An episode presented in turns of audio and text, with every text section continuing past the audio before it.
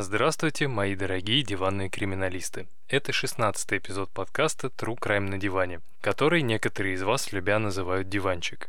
Диванчик, на котором несколько раз в месяц разбираются жуткие кейсы серийных убийц. Также среди вас есть и такие, кто слушает True Crime подкасты пока работает или готовит тортики.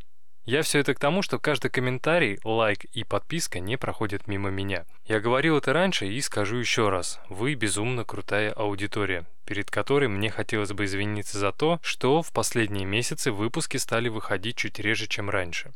Все это происходит из-за того, что я стараюсь держать баланс между подготовкой выпуска и небольшим брейком, чтобы внезапно не перегореть. Даже несмотря на то, что я постоянно говорю, а, как мне нравится записывать подкаст и делиться с вами новыми историями. И даже были мысли взять перерыв на месяц, чтобы в спокойном режиме сразу написать сценарий к нескольким эпизодам, а потом их просто выкладывать каждую неделю. Но пока не уверен, что это правильное решение. В любом случае, если я решу, что мне нужен перерыв, то я сообщу вам об этом в Телеграме, поэтому рекомендую всем подписаться, чтобы быть в курсе. Ну а теперь мне хотелось бы сказать пару слов о текущем эпизоде, и постараюсь без спойлеров. Во-первых, в данном эпизоде упоминаются факты употребления наркотиков. Ни в коем случае не призываю вас их пробовать и употреблять. Наркотики – это зло, которое следует обходить стороной. Я бы с удовольствием опустил эту информацию в подкасте, но из песни слов не выкинешь. Во-вторых, бывают такие истории, которые читаешь и думаешь, ну нет, такого быть на самом деле не может. Это точно сценарий какого-нибудь малобюджетного голливудского фильма конца 70-х годов. Но, к сожалению, это реальная история с реальными маньяками и реальными жертвами. И в-третьих, если прочитав описание и название эпизода вы решили, что True Crime на диване уже не тот, и сейчас будет рассказывать вам про телеэкстрасенсов, магов, колдунов, инопланетян и прочих сказочных персонажей, то спешу вас огорчить. В данном эпизоде вас ждут только True Crime и только хардкор.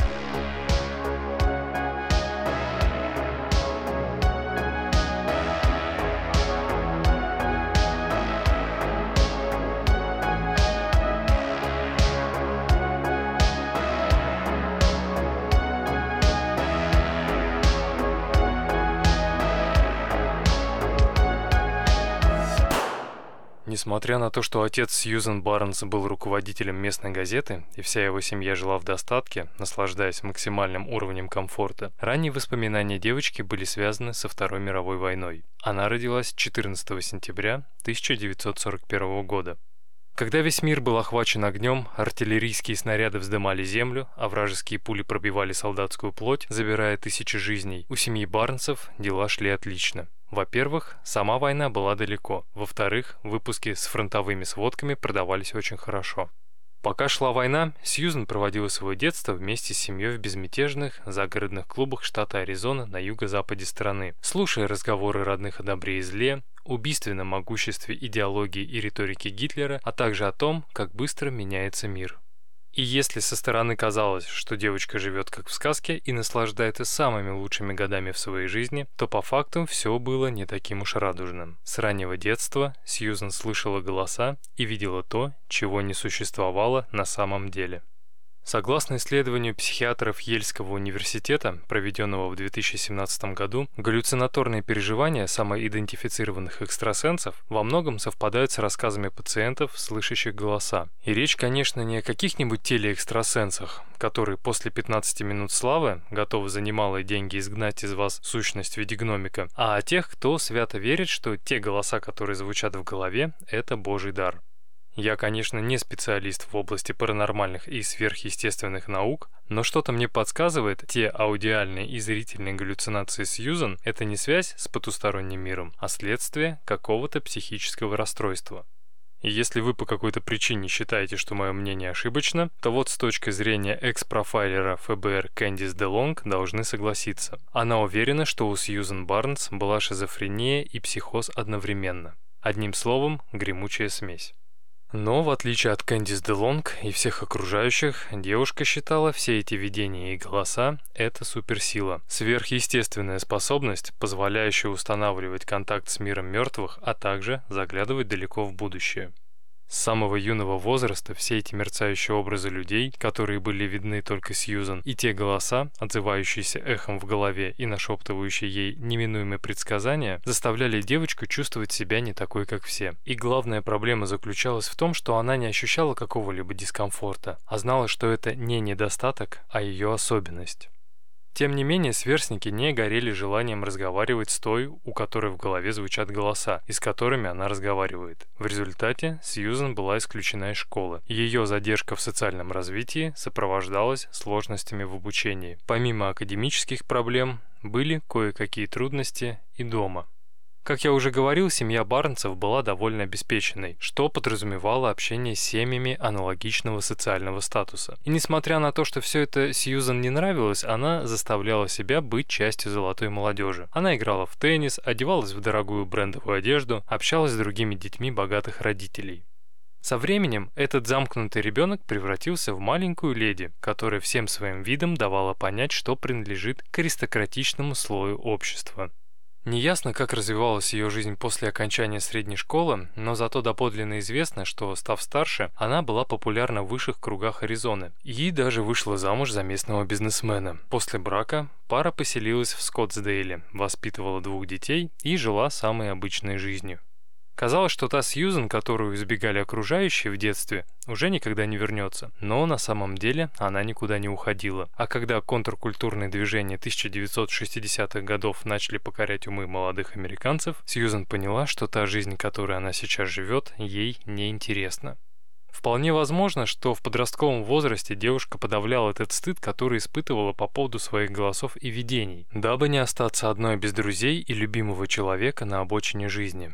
Но, когда в США стало модным быть хиппи, Сьюзан поняла, что живет во лжи. Вся эта консервативная жизнь была не для нее. Внезапно для всех, в том числе и для мужа, она выбирает свободную любовь, наркотики и политическую оппозицию. В попытке уйти от своей скучной семейной жизни, она начинает часто курить марихуану и принимать психоделики. Примерно в это же время ее начинает интересовать религия. Причем все тексты, которые она изучала, а изучала она их, мягко говоря, поверхностно, воспринимались по-своему и в 99% неправильно. И когда в библейских писаниях речь пошла о пророках и апостолах, способных видеть будущее, Сьюзен поняла, что ее способности – это не проклятие, а дар Божий. Вот только она считала, что эта суперсила дарована ей не для того, чтобы служить Богу, а чтобы самой стать Богом и вести за собой людей. Весь следующий год, после осознания своей божественной силы через призму религиозных войн прошлого, девушка наблюдает за тем, как ее страна ведет войну во Вьетнаме, и делает вывод, что такие конфликты действительно способны изменить мир. А после того, как ей в руки попал Коран, она очаровалась ангелом, которого на землю послал Аллах в качестве вестника апокалипсиса. Зацикленная на идее надвигающейся финальной битвы и последующего судного дня, Сьюзан начинает одержимо изучать апокалиптические религиозные тексты, интерпретируя их так, как было выгодно ей. А именно, она пришла к выводу, что ее предназначение в том, чтобы развязать священную войну и стереть всех злодеев мира с лица земли. Единственная сложность была в том, что ей нужны последователи, способные безропотно идти по пятам и выполнять все ее указания, но таковых пока не было. И чем дальше девушка погружалась в религию, тем дальше отдалялась от своей семьи. Муж пытался ее вернуть обратно, а она, в свою очередь, пыталась обратить его в свою веру. К счастью, муж Сьюзан не хотел следовать новой вере жены, и в конце концов он с ней развелся. После их разлуки девушка ощутила, что ее экстрасенсорные способности увеличились. Голоса стали громче, видение четче. К тому времени дети, которые все еще продолжали жить с матерью, начали переживать, что у той может случиться срыв, и она навсегда отправится в психушку. В свою очередь Сьюзан начала подозревать, что на самом деле она никогда не была ангелом света. Она ведьма, одержимая дьяволом. Когда подростки поняли, что увлечение матери – это не желание быть ближе к Богу и рвение посвятить себя религии, а прогрессирующий психоз, они убедили ее обратиться к психиатру. Тогда врач прописал ей ряд препаратов и пообещал детям, что их мать скоро поправится. Не знаю, в чем была проблема, в неправильном рецепте, не поддающейся лечению болезни или в чем-то еще, но Сьюзан таблетки не помогли. Наоборот, она решила прекратить лечение, так как была уверена, что доктор пытается лишить ее способностей и заставить отречься от веры. Все это привело к тому, что у детей Сьюзан просто опустились руки. Они хотели помочь ей, но не знали как. Поэтому все, что они могли сделать, это переехать к отцу для собственной безопасности. Когда девушка осталась одна, она почувствовала вкус настоящей свободы. Алкоголь, наркотики, вечеринки и беспорядочные половые связи. Но все это было не то. Те люди, что встречались на пути, не разделяли ее квази-религиозные взгляды. И какой бы сумасшедшей Сьюзан ни была, она понимала, что ей нужны истинно верующие, воины, которые пойдут за ней на край света. А вот без армии последователей у нее не было ни единого шанса победить в грядущей битве. Забегая вперед, скажу, что своей карманной армией Сьюзан так и не обзавелась, но вот главного последователя она нашла. Им был Джеймс Карсон. На протяжении нескольких поколений семья Джеймса славилась жестким характером. Его предками были стрелки или шерифы с Дикого Запада, которые не боялись достать оружие и выстрелить в человека, когда считали это нужным. Первый человек, кто решил нарушить семейные традиции, был отец Джеймса. Вместо правоохранительных органов он выбрал бизнес, став руководителем одной из нефтяных компаний. Смею предположить, что детство мальчика было таким же беззаботным, как и у Сьюзан. И пока та вслушивалась в голоса Аризоны, Джеймс проникался любовью к природе штата Оклахома. Мальчик часто уединялся в лесу около дома в Талсе и был уверен, что Бог и природа – это единое целое. Не знаю, сколько раз в неделю и на какое время мальчик уединялся от окружающих, но вскоре эти встречи закончились когда ему диагностировали болезнь Пертеса. Это редкое заболевание, заключающееся в нарушении кровоснабжения головки бедренной кости с последующим некрозом и очень длительным восстановлением костной структуры. Когда Джеймса поразила болезнь, первое время он просто хромал при ходьбе. Но когда боль стала невыносимой, врачи запретили ему ходить, пока пораженная болезнью костная ткань не восстановится и не затвердеет. Тут могу сказать, что в принципе я понимаю его чувства. Когда я учился в пятом классе, то сломал ногу и был вынужден чуть больше месяца лежать на больничной койке, пока врачи разбирались с моим смещенным переломом. Помню, как лежал спиной к окну и через мамино зеркальце смотрел, как в город приходит весна. Но больше меня злило то, что недалеко от моих окон была баскетбольная площадка, на которой каждый день играли подростки. Врать не буду, в баскетбол я никогда не играл, ну, если только в школе на занятиях. Но именно тогда мне очень сильно хотелось встать и пойти к ним. Вот только насквозь пробитая спицей кость, чуть выше колена и висящая на ней 5 килограмм не давали мне этого сделать. Повторюсь, так я провел, если память не изменяет, полтора месяца. А Джеймс Карсон оказался изолированным от внешнего мира и природы на три года. Чтобы не сойти с ума, мальчик начал много читать. Больше всего ему нравились книги по истории, философии, политике и религии, формируя свою собственную позицию на этот счет. Отрезанный от чудес природы, которые когда-то дали ему понять, что Бог есть, Джеймс пришел к тому, что любые религиозные идеи глупы и бессмысленны, а политическая система США – это сплошное разочарование. И когда после трехлетнего внеклассного чтения врачи снова разрешили ему ходить, он уже был стопроцентным марксистом и атеистом. И так как практически все население Талсы было консервативным, взгляды Джеймса были радикальными и воспринимались окружающими негативно. И пока большинство молодых людей его возраста были сосредоточены на том, чтобы кайфовать, бездельничать и ходить на свидания, Джеймс испытывал откровенную симпатию движению хиппи, зарождающемуся в городах по всей стране. Он был уверен, что эти ребята уж точно примут его в свои ряды и помогут найти себя. Чтобы стать частью этой контркультуры, он начал поддерживать распространяющееся по стране сопротивление против истеблишмента, стал курить травку и основал движение «Студенты за демократическое общество». Возможная революция против институциональной власти казалась ему самым верным решением, поэтому, окончив школу, он без раздумий начал примыкать к протестным акциям.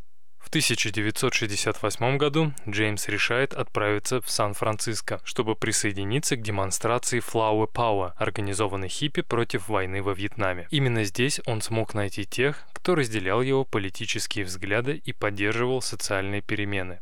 И желание изменить свою страну было настолько сильным, что он продолжал придерживаться своей точки зрения даже после поступления в колледж университета Айовы. Здесь он открыто высказывался в отношении различных табуированных тем.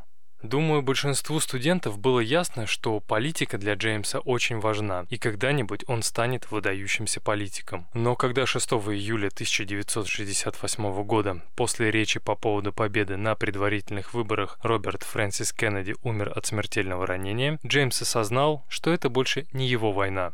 Возможно, из-за потери любимого дела, начавшейся депрессии или из-за того, что он был ребенком 60-х, Джеймс отправляется во все тяжкие со своим новым другом – мискалином, мощным галлюциногеном с эффектами, подобными ЛСД.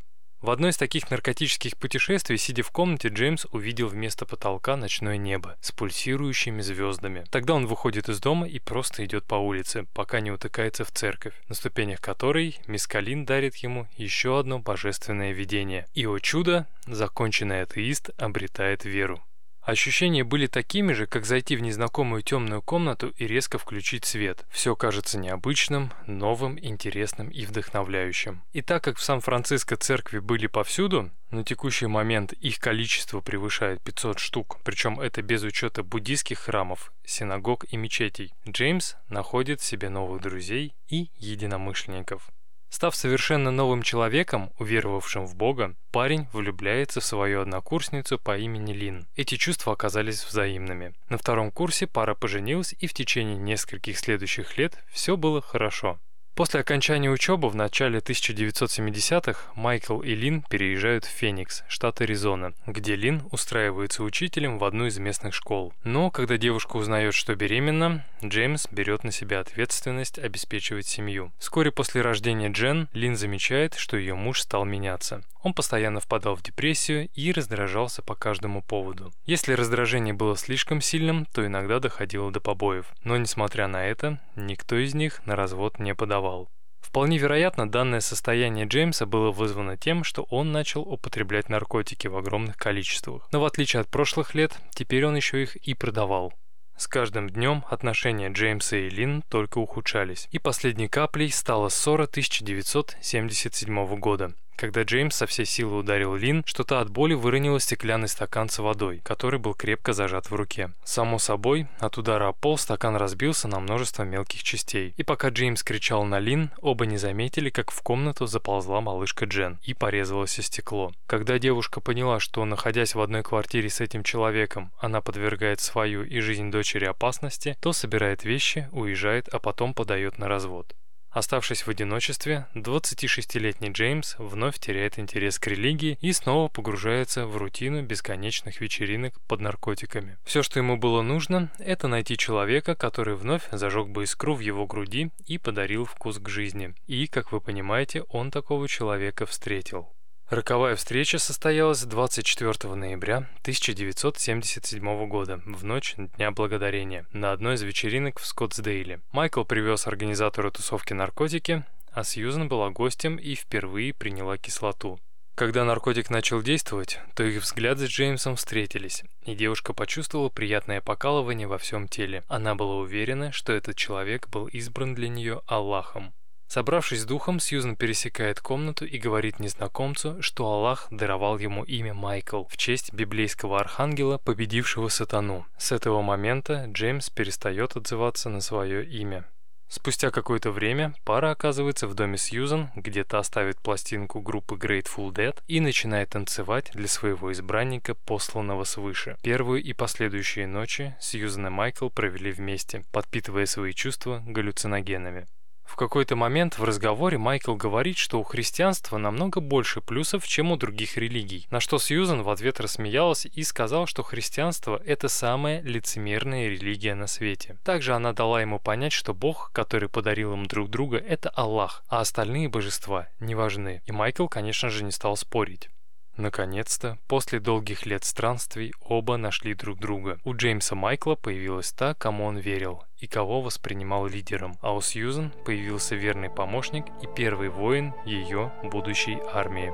Вместе они были готовы сражаться, оставалось только найти против кого.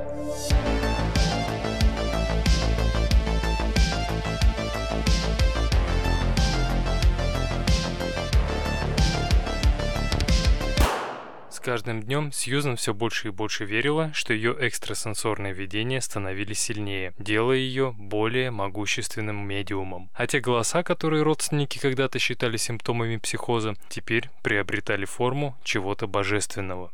Но, несмотря на это, она продолжала испытывать страх перед тем, что сатана внутри нее рано или поздно проснется и воспользуется ее способностями по своему усмотрению. Но благодаря Майклу, который уверял свою возлюбленную в том, что ее благословил сам Господь, она согласилась, что мысли о дьяволе – это бред.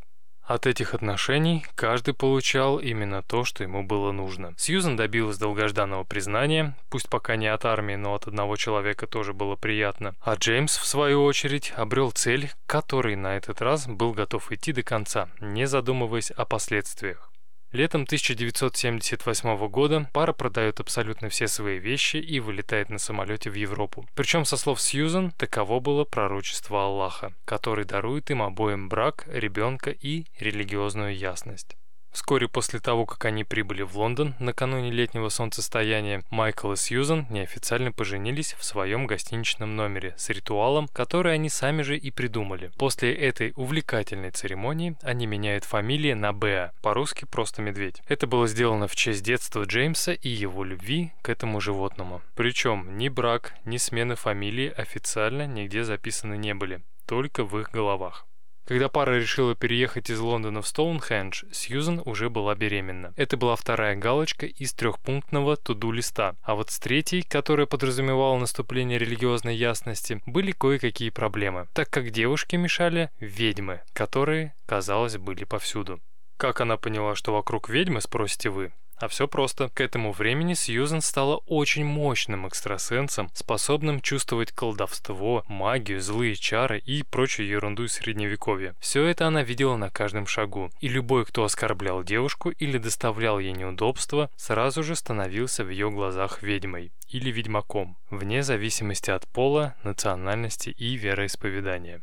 Путешествуя по Европе, она видела огромное количество бездомных на улицах Голландии, Франции и Испании. По ее мнению, это был главный признак того, что дьявол уже начал сеять зло по миру, и лишь она одна могла с этим справиться.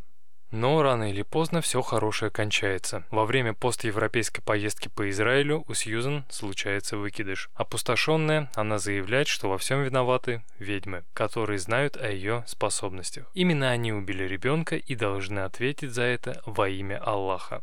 Смирившись со своей судьбой, молодожены возвращаются в Штаты и провозглашают себя хашашинами, вышедшими на тропу войны.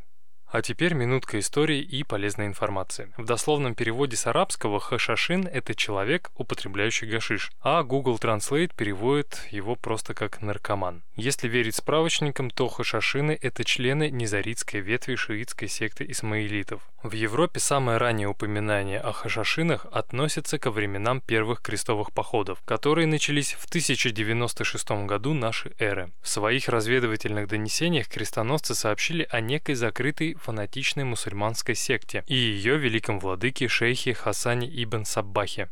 Эта секретная террористическая организация, состоявшая преимущественно из персов, жесткой внутренней иерархией и дисциплиной, фанатичной преданностью своим лидерам, в результате своей деятельности и окружавшей ее мистической атмосферы приобрела влияние, совершенно не соответствовавшее ее численности. На протяжении почти трех веков хашашины терроризировали ранний средневековый мир, убив большинство арабских и европейских аристократов. Несмотря на многочисленную охрану, королей убивали прямо на их тронах. Имамы, шейхи и султаны находили смерть в своих опочивальнях. С тех пор во многих европейских языках появилось слово «ассасин», переводящийся как «просто убийца» или «наемный убийца».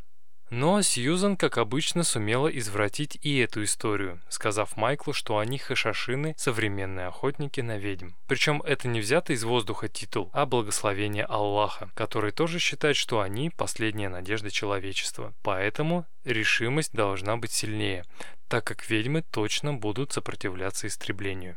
Путешествуя по северо-западному побережью Калифорнии, Сьюзан и Майкл вели преимущественно кочевой образ жизни, зарабатывая продажей наркотиков. Но это были не бесцельные шатания, а изучение местности и выбор города, по которому будет нанесен первый удар. Им оказался Сан-Франциско, в который пара перебралась в 1980 году. И первое место, куда они попали, был район Хейт-Эшбери. Сегодня здесь в старинных викторианских домах разных цветов можно найти бутики винтажной одежды, музыкальные магазины, книжные лавки, недорогие бары и уютные рестораны, а также дом легендарной рок-группы Grateful Dead. Но в ту ночь Сьюзан видела здесь только грех, исходивший от секс-работников, бомжей и хиппи. Стремясь поскорее уйти из этого места, пара отправляется на вечеринку, устроенную старым знакомым девушке. Но стоило только открыть входную дверь, как Сьюзен сразу ощутила сильный страх и подступающую к горлу тошноту. Все люди внутри были ведьмами. Тем не менее, оба заходят внутрь, и спустя какое-то время им на глаза попадается рыжеволосая 22-летняя актриса Карен Барнс, которая в своем черном обтягивающем платье двигалась в такт музыки. У них завязался разговор.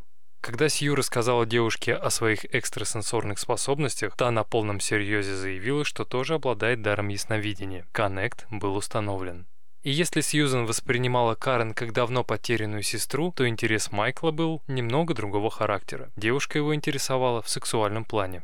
Тем не менее, оба понимали, что эта девушка будет прекрасным обновлением армии культа. Она была красива, интересна, послушна, готова к получению нового опыта, а также пригласила Майкла и Сьюзан переехать к ней в небольшую квартиру в подвале дома. Теперь у них был штаб, где можно писать сценарий грядущей войны против ведьм Сан-Франциско.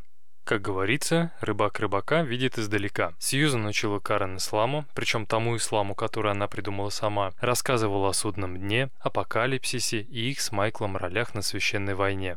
Какое-то время все трое спокойно жили друг с другом под одной крышей, но эта идиллия продлилась лишь до ноября 1980 года, до ночи, когда Рональд Рейган стал сороковым президентом США. Когда Майкл поделился с девушками своими опасениями, что к власти пришел дьявол, Карен сказала, что знала об этом, так как каждое слово из его имени содержит ровно шесть букв. Рональд Уилсон Рейган. Человек, помеченный числом зверя. 666. Майкл был поражен этому открытию, а вот Сьюзен нет.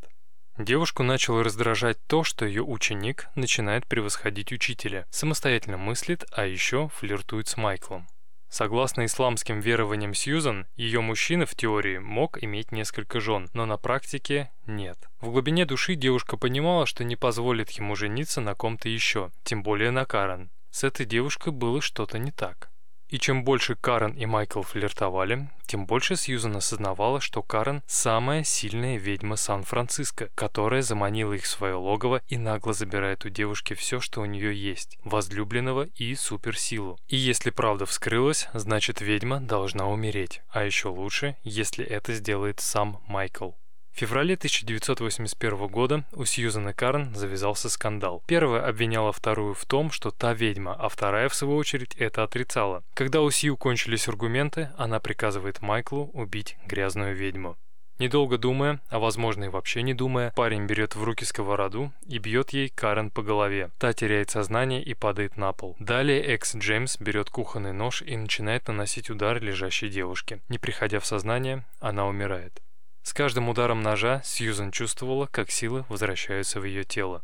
Осознав то, что произошло, Майкл начал было паниковать, но его возлюбленная говорит, что они только что исполнили очень важное и чуть ли не самое главное пророчество. Убили верховную ведьму Сан-Франциско. Но пора двигаться дальше. У Аллаха для них много работы. И чтобы все предписания сбылись, нужно уехать как можно дальше, чтобы соучастников не нашла полиция.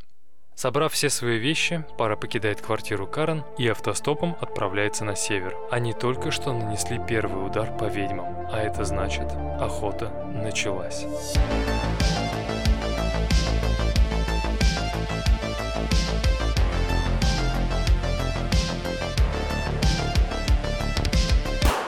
Добравшись до Орегона, находящегося в тысячи километрах от предыдущего места жительства, Майкл и Сьюзан столкнулись с рядом препятствий. У них не было ни денег, ни перспектив на работу. Поэтому парочка отправляется в лес в надежде обрести спокойствие и какое-нибудь подобие ночлега, где можно набраться сил перед следующим ударом.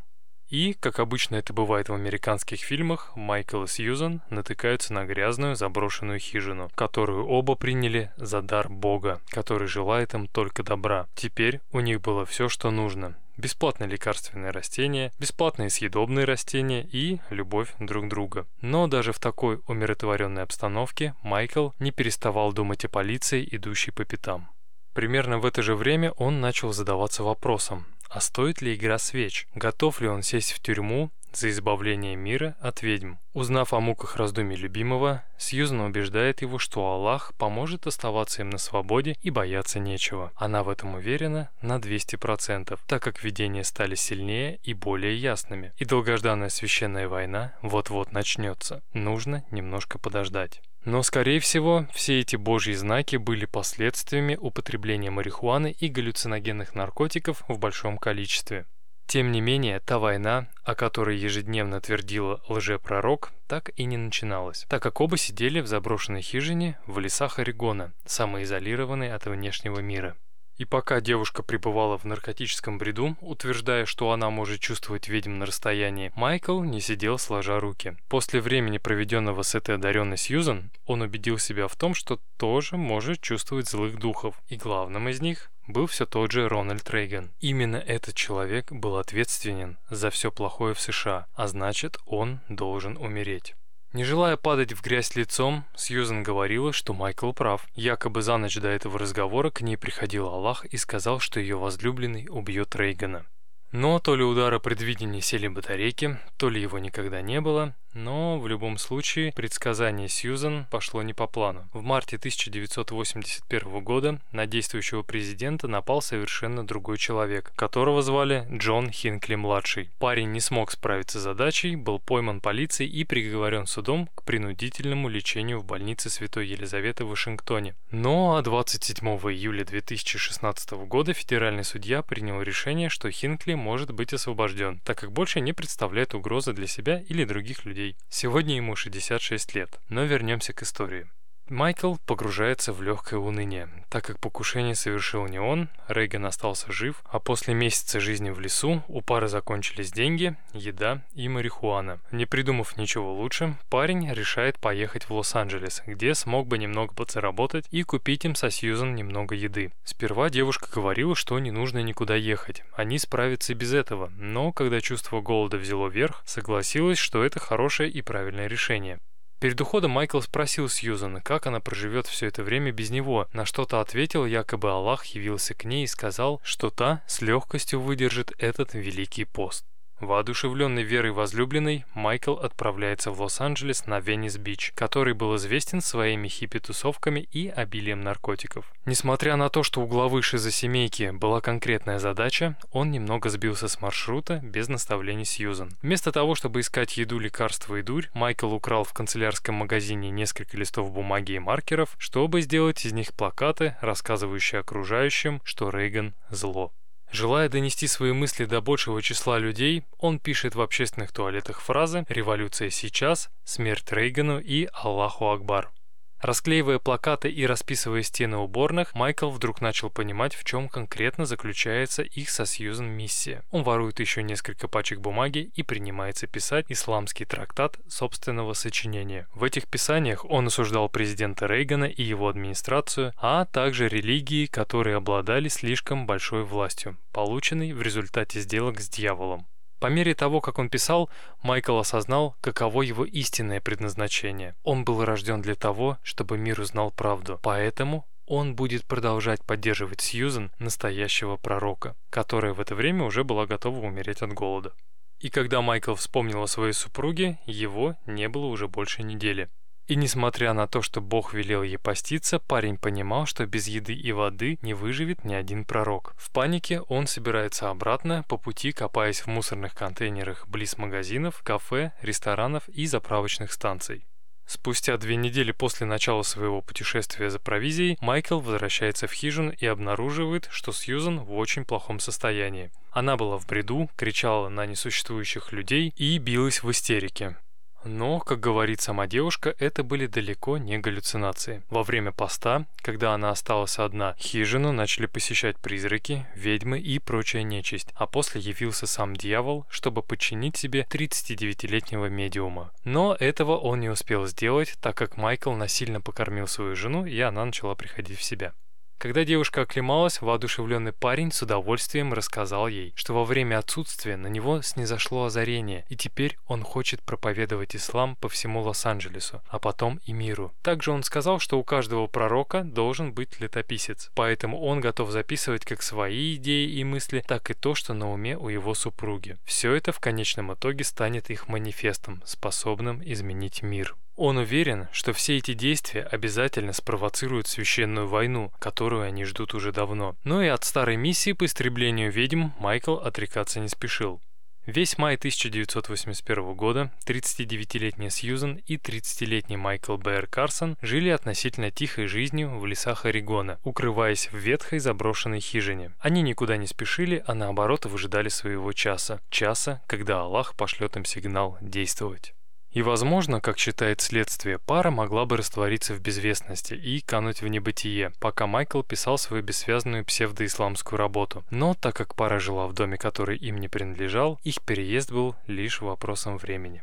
И уже летом 1981 года Сьюзан получила знак от Бога, что пора двигаться дальше. Вы сейчас будете смеяться, но этим знаком был смотритель парка, на территории которого эта хижина располагалась. Мужчина пригрозил этим двоим, что вызовет полицию, и те быстро съехали. В этот раз путь лежал на юго-запад. Поскольку единственным источником дохода Б.Р. Карсонов была продажа травы, Сьюзен предложила Майклу навестить знакомых, выращивающих марихуану в Северной Калифорнии, и попросить их дать немного наркотиков, которые они смогли бы продать в ходе своего путешествия. После этого всю вторую половину 1981 года пара путешествовала по Аризоне, Нью-Мексико и Колорадо. Все, что они делали, торговали наркотиками и работали над будущим манифестом. Мировое правительство и религии находятся под контролем дьявола. Единственный способ что-либо изменить – это начать священную войну. Да начнется апокалипсис. Писал Майкл в своих увлекательных рассказах. Вообще, эта книга хотя книга это было сложно назвать, была ничем иным, как инструкции по развязыванию нового Холокоста. Только в этот раз истреблению подлежала не нация, а конкретные люди. Например, премьер-министр Великобритании Маргарет Тэтчер, папа Иоанн, ведущий ночного шоу Джонни Карсон и, конечно же, президент Рональд Рейган. Скорее всего, сосредоточенность именно на этих людях была обусловлена тем, что Б.Р. Карсонам просто нужно было максимально быстро привлечь к себе внимание. Чем известнее человек, тем больше от этого разговоров. Также есть версия, что у этих двоих не было никакого четкого плана, они просто импровизировали, причем очень плохо. Скорее всего, было именно так, потому что на момент окончания работы над манифестом в начале 1982 года у Майкла и Сьюзан вновь кончаются деньги, и они решают поехать обратно в Калифорнию, где могут проповедовать свою веру. Время шло, а потребности оставались прежними. Им нужен был стабильный доход и последователи. Когда пара путешествовала автостопом по Калифорнии, их подобрал какой-то мужчина, представившийся Патриком. Ему так понравились эти двое, что он пригласил их какое-то время пожить в своей коммуне. Те согласились и в качестве месячной платы за домик на дереве в лесу отсыпали Патрику немного марихуаны. Добравшись до места, пара решила, что их новый друг может отлично вписаться в ряды последователей. Но вскоре эти мысли поменялись. В ту ночь все трое сидели у костра, курили дурь, общались на различные темы, но вдруг Сьюзан начинает кричать на Патрика, чтобы тот оставил их в покое и убрался с территории, которая, если вы забыли, принадлежала ему. Когда тот ушел, девушка объяснила мужу, что этот мужчина был ведьмаком. Он специально завязал с ними дружбу, чтобы расколоть союз и помешать им начать священную войну. На следующее утро Патрик вернулся, чтобы попросить гостей уйти, но поскольку они заплатили ему за первый месяц, то сказали, что останутся на какое-то время. И так как Сьюзен говорила обо всем об этом в своей шизоистеричной манере, мужчина решил оставить их в покое в надежде, что те скоро сами уедут. Ближайшие две недели Майкл и Сью снабжали жителей коммуны марихуаной, обменивая ее на предметы первой необходимости. Но когда травка кончилась, у девушки снова началась паранойя. Она снова видела повсюду зло, а в одну из ночей призналась мужу, что весь лес в районе Биксур кишит ведьмами, с которыми нужно разобраться. Поэтому, когда Патрик вновь пришел просить их уехать, те спорить не стали и просто ушли, но и не сказали, что разоблачили его дьявольское логово, которое вскоре будет стерто с лица земли. На следующий день Майкл и Сьюзан на свои последние деньги купили немного бензина, тряпок и несколько бутылок содовой, из которых в темном номере мотеля сделали коктейли Молотова. Идеальное оружие против ведьм. Ближе к вечеру пара вернулась в лес. Они двигались медленно, не привлекая внимания, как настоящие хашашины. Когда вокруг стало совсем темно, Майкл зажег первую бутылку с зажигательной смесью и бросил ее в тот самый дом на дереве, где они со Сьюзан прожили несколько недель. Вторая бутылка полетела в хижину Патрика, которую пара сперва хотела ограбить, но не смогла взломать закрытую дверь. Проходя между деревьями, Майкл внезапно останавливается около одной палатки, заходит в нее и находит там пистолет 38-го калибра. Засунув находку в карман, он поджигает последнюю бутылку с коктейлем Молотовым и бросает внутрь. Несомненно, этой ночью они нанесли врагу серьезный урон, а эти языки пламени обязательно оповестят всех ведьм побережья, что охотники уже идут за ними.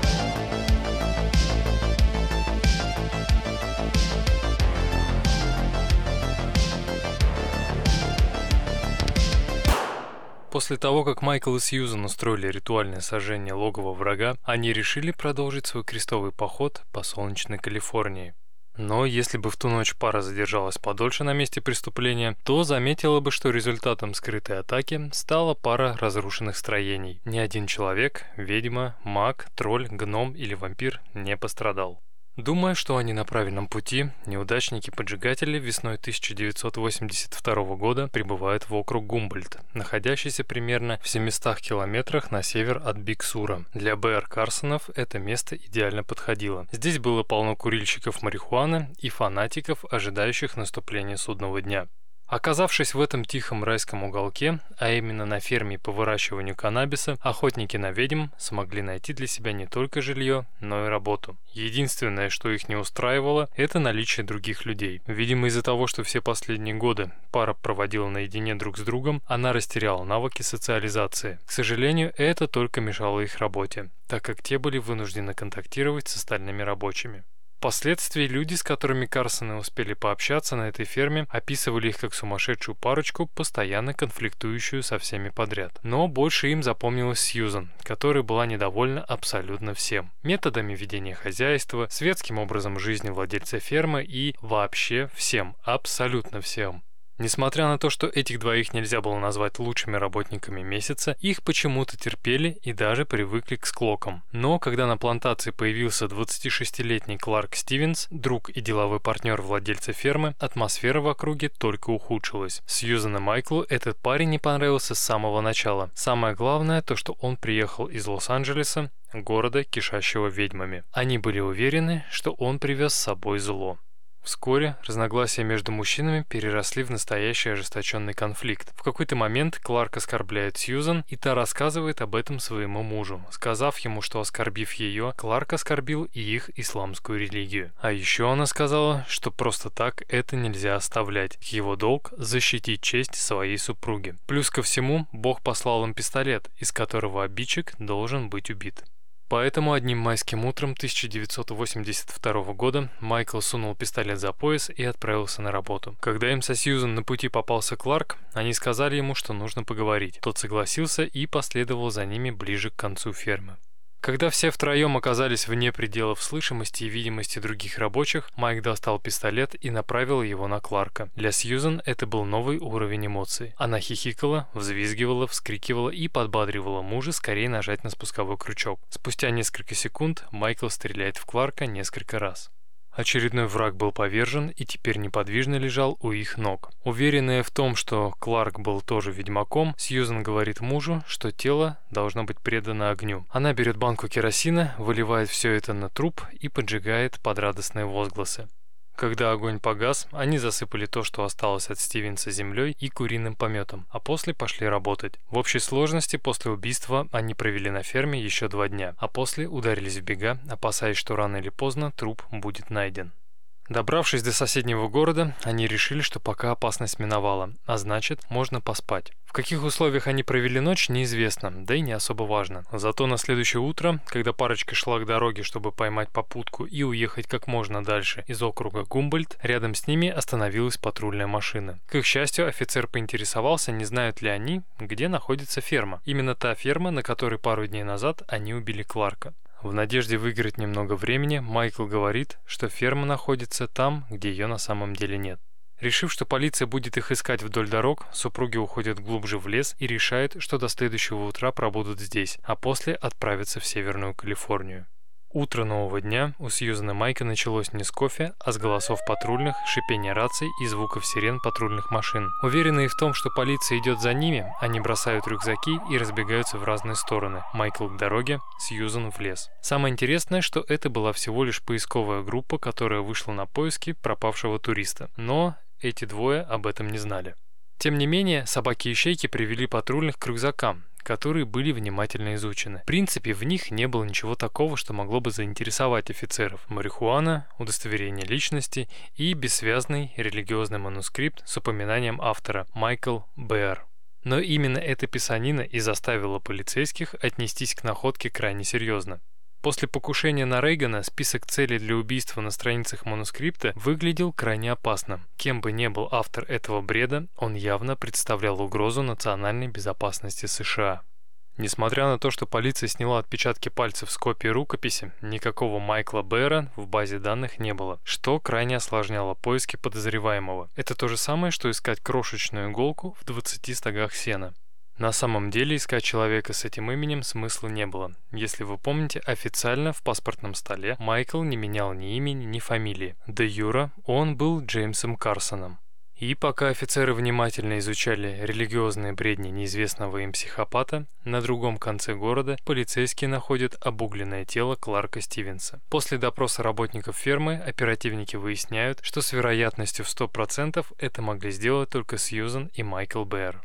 И пока составлялся автопортрет предполагаемых преступников, Джеймс Карсон уже был в Лос-Анджелесе, за тысячу километров от округа Гумбольд. Здесь он спокойно передвигался по улицам, считая, что в этом городе его точно никогда не найдут. Но счастье было недолгим. Спустя пару дней 31-летнего преступника окружили полицейские, наставив на него пистолеты. Бежать было бессмысленно, поэтому тот поднял руки вверх и решил сдаться. Но самым странным было то, что тот офицер, который проверял задержанного на наличие огнестрельного оружия, не нащупал пистолет, находившийся сзади за поясом под футболкой. И пока Майкла везли в участок, он умудрился спрятать ствол в патрульной машине. Теперь он был чист. На допросе Карсон представился вымышленным именем, попозировал для Макшота, а также рассказал, что недавно автостопом приехал с севера и понятия не имеет, за что он был задержан. Оказалось, что Майкл был очень сильно похож на насильника, которого полиция Лос-Анджелеса искала уже несколько недель. А когда во время опознания жертвы изнасилования исключила Б.Р. Карсона из списка подозреваемых, тот был отпущен. Оказавшись на свободе, Майкл понимает, что идея приехать в Лос-Анджелес была ошибкой, и нужно срочно ехать навстречу к Сьюзан. И снова правоохранительные органы были на шаг позади. Когда Карсон покинул Лос-Анджелес, офицер, доставлявший его до участка, обнаружил пистолет, который тот спрятал в патрульной машине. Управление полиции, понимая, что совершило ошибку, отправляет по всем штатам данные этого человека. Вот только на этот раз Майкл представился Ричардом Эрратой, в надежде, что таким образом сможет сбить следствие с пути. Но у него это не вышло опять. Документы на имя Ричарда Ирата были найдены полицейскими округа Гумбольд в одном из рюкзаков в лесу вместе с манускриптами Майкла Бэра. А когда детективы установили, что Кларк Стивенс был убит из того самого пистолета, что был найден в патрульной машине, то они еще раз осознали, какую ошибку совершили. Они дали ускользнуть опасному преступнику и убийце, который к тому моменту уже направлялся навстречу к любимой в город Сонора, примерно в 160 километрах к востоку от Сан-Франциско. Через неделю после расставания Майкл и Сьюзан снова были вместе.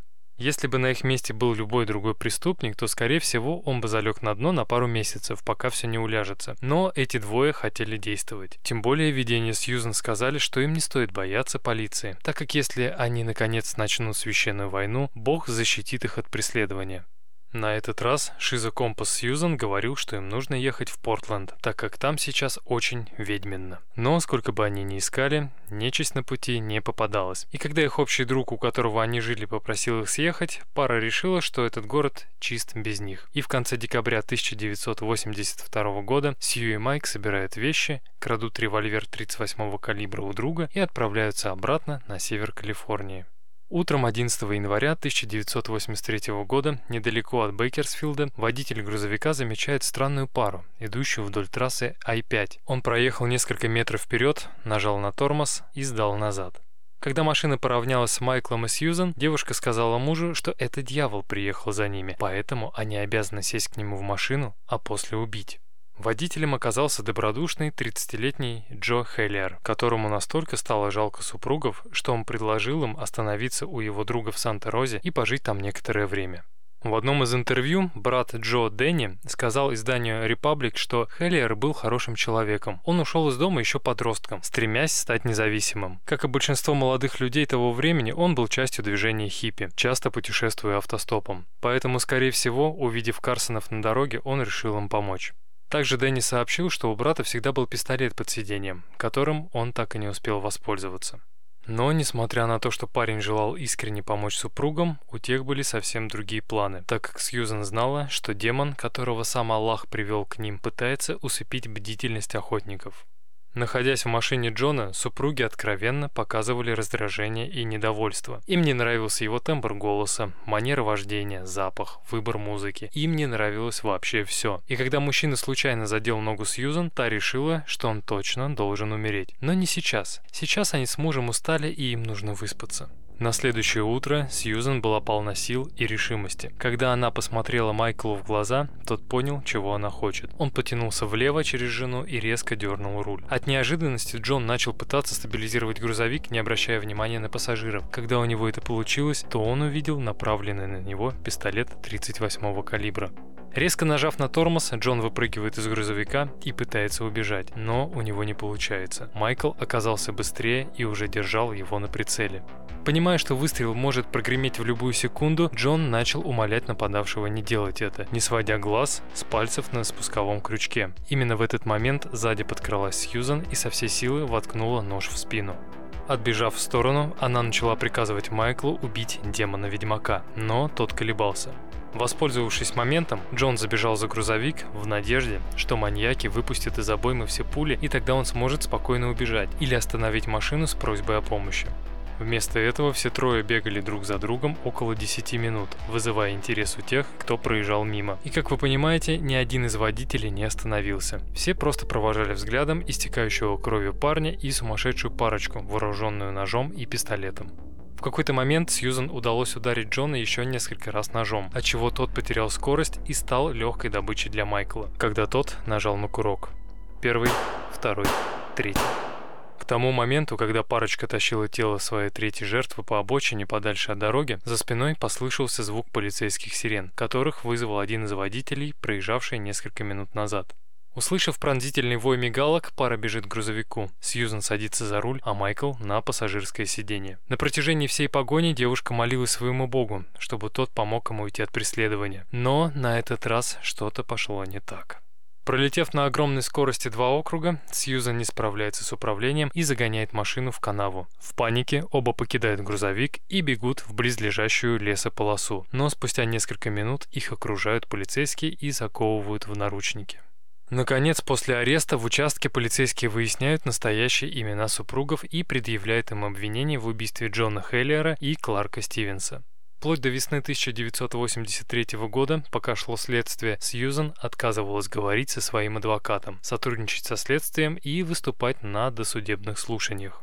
А вот Джеймс, похоже, был крайне разочарован недостаточным вниманием прессы, которое они с женой получили. Возможно, он надеялся, что их арест привлечет большее внимание к их делу. Поэтому, не получив того, чего он хотел, в марте 1983 года Карсон соглашается на сделку со следствием. Он был готов признаться в убийстве Карен Барнс в обмен на возможность выступить перед СМИ на специально созванной пресс-конференции. Переговоры длились несколько недель, но в конце концов следователи согласились предоставить маньякам такую возможность. В итоге в апреле 1983 года журналисты из Санта-Розы и Сан-Франциско были собраны в одной из тюрем, чтобы выслушать исповедь преступников, которых они потом назовут «убийцы ведьм из Сан-Франциско».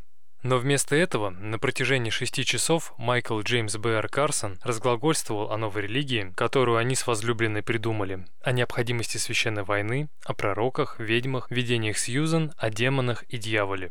И пока Сьюзен тихо сидела рядом, ее возлюбленный в подробностях рассказывал о том, как они убивали своих жертв, которые, безусловно, были посланниками сатаны. По его словам, все эти убийства были совершены по религиозным причинам, чтобы защитить будущее Америки, которая гниет от колдовства, гомосексуальности и абортов. Вот вы скажите мне, как можно вести войну, не убивая? Но, несмотря на то, что Майкл публично сознался в трех убийствах, на суде пара сказала, что Карен они не убивали. А в случае с Джо Хеллером они со Сьюзен действовали в порядке самообороны. Однако в газете «Пресс-демократ» за 1985 год написано, что пара также утверждала, якобы мужчина был черной ведьмой и должен был умереть. Тем не менее, в июне 1984 года присяжные вынесли обоим обвинительные приговоры, в ответ на которые Сьюзен прокричала «В чем мое преступление? Быть красивой? А может быть художником?» Но судили их не за красоту, искусство или создание новой религии, а за убийство троих человек. Также следствие попыталось связать пару с девятью другими убийствами в Америке и Европе, но у них ничего не получилось. Смерти боятся только дураки. Смерть — это не жестоко. А вот запереть человека в клетке — это жестоко. Сказал Майкл Бэр Карсон после оглашения приговора.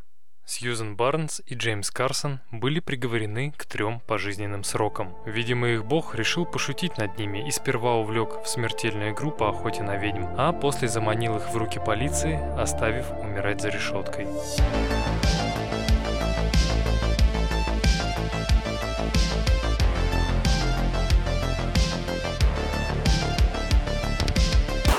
Как сообщает издание azcentral.com из Аризоны, Майкл Бэр Карсон по сей день отбывает наказание в тюрьме штата Калифорния Мул-Крик, а Сьюзен в центральной женской тюрьме штата Калифорния. Сейчас им 70 и 79 лет соответственно.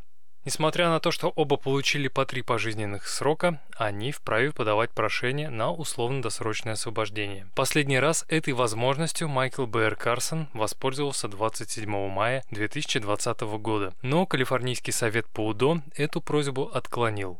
Если углубляться в детали, то это слушание стало возможным благодаря государственной программе условно-досрочного освобождения пожилых людей. Данная программа дает возможность заключенным, которым исполнилось 60 лет и которые находятся в заключении не менее 25 лет, попытать счастье выйти на свободу. В теории преступников могли освободить, если бы не дочь Майкла Карсона, которая дала несколько интервью различным изданиям накануне. Мне кажется, что ее слова в какой-то степени повлияли на решение комиссии.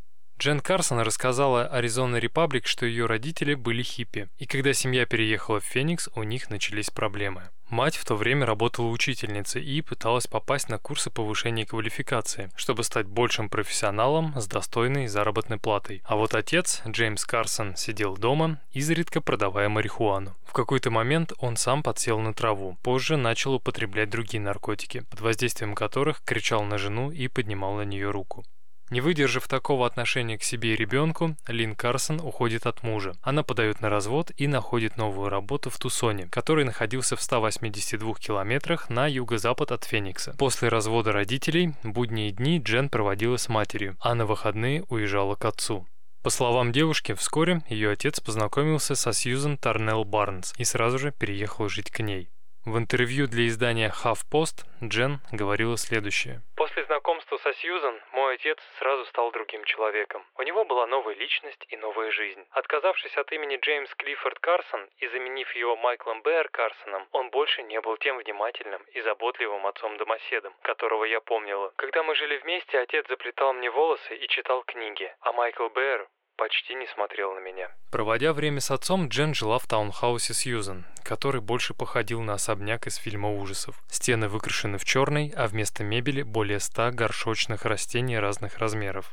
Так как мебели не было, по ночам девочка спала на полу в спальном мешке, глядя на темные тени растений на стенах и вспоминая о своем последнем приеме пищи, который всегда был дома у матери. Но помимо того, что Сьюзан не кормила Джен, она на нее кричала и била. Майклу до этого не было никакого дела. Каждый уикенд девочка считала минуты до того момента, когда за ней приедет мама и заберет ее обратно. Однажды она позвонила в 911, чтобы те нашли ее маму, так как с папой ей плохо. Но на другом конце провода решили, что это детская шутка и не предприняли никаких действий. После этого ребенок попытался открыть входную дверь, чтобы сбежать, но засов был слишком высоко. Также не увенчалась успехом попытка найти еду на кухне, по которой Джен прыгала как Индиана Джонс, вверх по выдвижным ящикам до столешницы или со стула на стол, но еды нигде не было. Причем все это время она была дома не одна. Майкл и Сьюзен были рядом, но только на 50%. После того, как Лин привозила сюда дочку, эти двое закидывались кислотой, выкуривали по косяку марихуаны и абсолютно голые отключались на единственном предмете мебели в доме – водяной кровати размера king size. Если вы задаетесь вопросом, почему девочка не рассказала об этом маме, то вот вам ответ. На тот момент малышке было около 6 лет, и она просто не знала, как все это описать. Но в один из дней Джен сказала матери, что Сьюзан сделала ей больно. После моего последнего визита к отцу я решила все рассказать маме. Я рассказала ей о страшных деревьях, горшках, ноготе, пустом холодильнике и о том, что Сьюзан сильно, очень сильно почесала мою спину своими острыми ногтями, когда я попросила отца погладить меня по спине перед сном. Также я рассказала, что мачеха называла меня демоном, который должен умереть. Когда мама подняла мою рубашку и увидела пять глубоких царапин, запекшейся кровью, то пообещала, что я больше никогда не увижу Сьюзан. Джен также вспоминает, что после этого случая Майкл и Сьюзан решили покинуть Соединенные Штаты, продав особняк в Скоттсдейле. На деньги от продажи они отправились в Израиль, Индию, Францию и Великобританию, где, вполне вероятно, могли быть совершены и другие убийства, о которых мы не знаем. Когда эти двое покинули страну, Лин тоже решила переехать в Южную Калифорнию, ближе к брату, экс-полицейскому, который был единственным человеком, кто поверил ее рассказам о том, что Сьюзан опасна и может причинить им с дочерью вред. Остальные Остальные члены семьи, наоборот, считали Лин сумасшедшей и продолжали поддерживать связь с Майклом, лишая мать-одиночку любой поддержки. Оставшись наедине со своими проблемами, у женской половины семейства Карсонов началась черная полоса. Они постоянно переезжали, голодали, перебивались случайными заработками, экономили на лекарствах. Параллельно этому Лин боролась с глубокой депрессией. Их жизнь стала более или менее выравниваться, когда цирк под названием «Судебный процесс над Майклом и Сьюзен Б.Р. Карсон» подошел к концу. Джен вспоминает, что когда ее отца выводили из здания суда после оглашения приговора, он прокричал «Смерть королеве» и «Да здравствует Ира». Речь здесь идет о королеве Великобритании и о Ирландской республиканской армии, которая признана террористической организацией. Опасаясь за то, что Джен узнает о суде из СМИ, Лин решила сама рассказать дочери, что произошло на самом деле. Однажды днем она встретила меня в школе и по дороге домой сказала, папа обижает людей, и теперь ему нужно сесть в тюрьму, чтобы никому не причинять вреда. Я спрашивала ее, умерли ли люди, которых он обидел, и есть ли у мертвых мамы. Она кивала после каждого вопроса. Всю оставшуюся дорогу мы шли, не сказав ни слова. Мы просто держались за руки и рыдали. Несколько месяцев спустя Джен нашла пачку газетных вырезок в ящике комода спальни своей матери и лишь тогда узнала, насколько ужасны были убийства. Она вспоминает, что после прочтения статей о том, как ее отец и мачеха избили девушку сковородкой, а также сожгли тело молодого человека, она начала искать в словаре незнакомые ей слова, такие как «забитый» и «обезглавленный». Когда все детали пазла встали на место, жизнь девочки превратилась в борьбу с кошмарами. Судебное разбирательство над ее отцом началось, когда Джен Карсон было 9 лет и окончилось в ее 19-летие, когда были отклонены все апелляции. В возрасте 9-10 лет девочка несколько раз пыталась покончить с собой. Она топилась в ванной и глотала таблетки. Потом пришло осознание того, что если ее отец был сущим злом, то убийцей может оказаться кто угодно. Возвращаясь домой после школы, Джен баррикадировала дверь своей комнаты тяжелой мебелью и засыпала с ножницами или ножом под подушкой. Помимо всего этого, девочка начала задаваться вопросом, а есть ли у нее ген монстра? И какова вероятность того, что она не начнет убивать, как ее отец? Ситуацию усугубляли родственники, повесившие на нее клеймо убийцы. Например, бабушка представляла ее своим друзьям как внучатую племянницу. Кто-то советовал никогда и никому не рассказывать о страшном родственнике, иначе она не выйдет замуж. А кто-то называл ее маленькой эгоистичной сукой, испортившей жизнь всей семье. В этот момент Джен по-прежнему было 9 лет. Став старше и выбросив из жизни токсичных родственников, девушка продолжала сталкиваться с негативом, на этот раз со стороны парней, с которыми она пыталась завести отношения. Один из них сказал своим родителям, что ее отец погиб в автокатастрофе и попросил девушку подыграть. А второй сперва сделал ей предложение, но когда узнал, кто ее отец, решил, что им пора расстаться, так как не хочет, чтобы у его детей дедушка был серийным убийцей. Я прекрасно понимаю, почему большинство детей серийных убийц меняют свои имена, фамилии, меняют адреса и стараются дистанцироваться от родителей монстров. Но мне это не помогло. Поэтому я решила, что больше не буду скрываться, останусь той, кто я есть. Первые годы Майкл Карсон писал своей дочери милые письма, в которых говорил, что любит ее и сильно скучает. Но когда девушка дала понять, что на суде по УДО она будет не на его стороне, письма стали пугающими. Тогда Джен написала заявление, что будет против того, чтобы Сьюзан и ее отец вышли на свободу, так как считает, что любой из них может ее убить. Еще в одном интервью Джен говорила, что с возрастом у ее матери начались проблемы со здоровьем, которые, по мнению врачей, стали причиной физического насилия со стороны Карсона. Как сообщает CBS News, первоначальное слушание по УДО у Майкла Карсона должно было состояться в 2015 году, но он лично от него отказался, так как был не готов отречься от своих религиозных убеждений, которые, на секундочку, привели к трем убийствам. Тем не менее, на свое следующее слушание он явился, но в среду 27 мая 2020 года Совет отказал Карсону в условно-досрочном освобождении сроком на 10 лет. Таким образом, следующее слушание должно состояться 27 мая 2030 года, когда преступнику будет 79 лет. Он, конечно, может ходатайствовать перед Советом о более раннем слушании, если предоставит весомые доказательства того, что исправился и не представляет опасности для окружающих. Что касается Сьюзан, то ей отказали в УДО в 2015 году. Следующее слушание назначено на декабрь того же 2030 года, когда ей исполнится 88 лет. Дэнни Хеллиер, брат Джона Хеллиера, третьей жертвы Карсонов, считает, что сегодня тюремная система США нуждается в модернизации. Во-первых, нужно переработать мотивацию для перевоспитания преступников, а также лучше проработать процесс реабилитации тех, кто покидает исправительное учреждение. Но также мужчина считает, что Карсонов ни в коем случае нельзя выпускать на свободу, так как спустя даже такое количество времени они представляют угрозу для общества. В одном из интервью Дэнни сказал, что Майкл Карсон не отправил ему или семьям других жертв письма, в которых говорил бы о раскаянии или сожалении. Мужчина уверен, что окончательный суд над Майклом и Сьюзан будет на небесах, на которые они не попадут.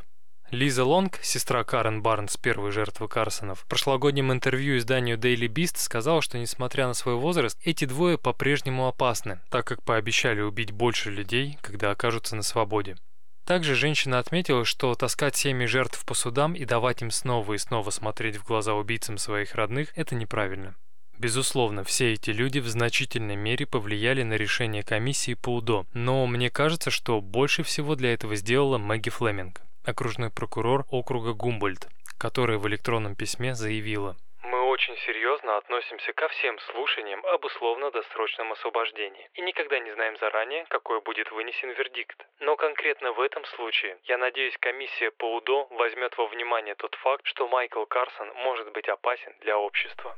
Не знаю, как вы, но я считаю Майкла и Сьюзен Б. Карсон очень опасными серийными убийцами, несмотря на то, что они убили всего лишь троих. Конечно, если сравнивать их количество жертв с количеством того же самого Денниса Нильсона или Уильяма Боннина, то тут они проигрывают. Но давайте рассмотрим всю эту историю немного с другой стороны. У Сьюзен получилось убедить Майкла в том, что она пророк, а вокруг ведьмы, которых нужно убить. В это поверила и Карен Барнс. Вполне возможно, если бы Сью не ревновала Майкла привыкла к другим женщинам и не видела угрозу в каждом человеке, который был готов к ним примкнуть, то у них получился бы настоящий культ, покруче кружка Чарльза Мэнсона. У этих двоих была своя религия, идеология, цель и враги. И сдается мне, если бы их армия состояла хотя бы из пятерых человек, то жертв было намного больше. Были бы и массовые расстрелы, и поджоги, и все это бы стало настоящей катастрофой. Я полностью поддерживаю тех, кто бойкотировал условно-досрочное освобождение Сьюзан в 2015 и Майкла в 2020. Ни один человек, совершивший умышленное убийство, не должен выходить на свободу. Если ты осознанно решаешься на такой поступок, то будь готов понести наказание, соразмерное содеянному.